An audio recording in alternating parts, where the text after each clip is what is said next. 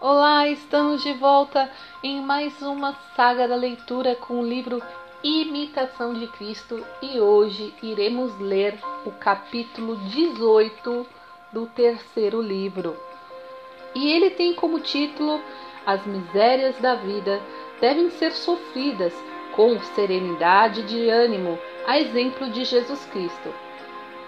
E nessa conversa, Jesus Cristo diz o seguinte: Filho, eu desci do céu à terra para salvá-lo.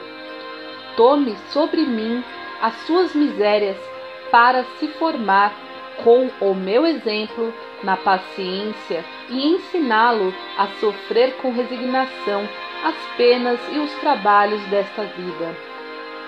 Desde a hora em que nasci até o momento em que morri, não, não tive nunca sem dores. Vivi em uma extrema penúria das coisas deste mundo. Ouvi muitas vezes queixas contra mim. Sofri com brandura as afrontas e ultrajes.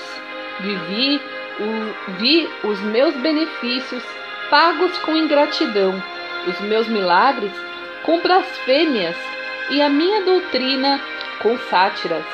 E o discípulo diz: Senhor, se vós padecestes tanto em vossa vida, cumprindo principalmente nisto o preceito de vosso Pai, justo é que eu, miserável pecador, sofra com paciência segundo vossa vontade, e leve para minha salvação, enquanto vós quiserdes, o peso desta vida mortal.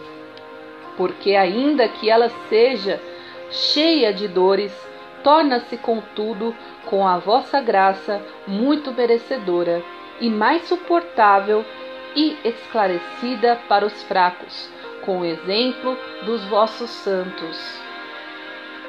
Nela, então, porém, muitas mais consolações que outrora, debaixo da lei antiga, cujo tempo estava fechado, a porta do céu, o caminho que ela conduzia parecia tão escuro que eram raros os que tinham cuidado de buscar o reino dos céus, e ainda os que então eram justos haviam de salvar-se, não podiam entrar no reino celestial enquanto não chegaste a vossa paixão e satisfação de vossa sagrada morte.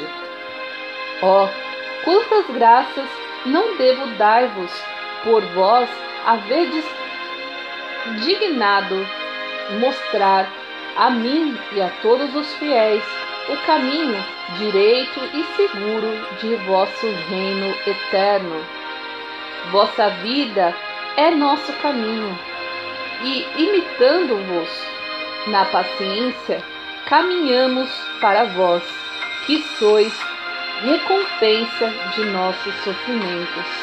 Se vós não andasseis primeiro por ele e não o ensinaeis, quem se animaria a seguir-vos?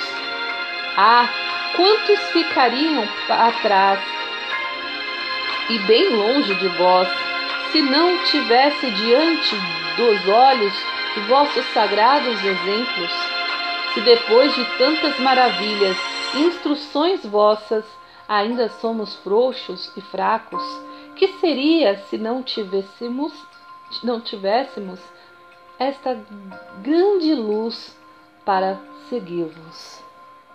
E assim a gente termina esse capítulo. Então, até breve e acessem o blog Diário Dari. Lá estará a meditação sobre esse capítulo e dos outros capítulos também. É isso e até a próxima. Bye bye.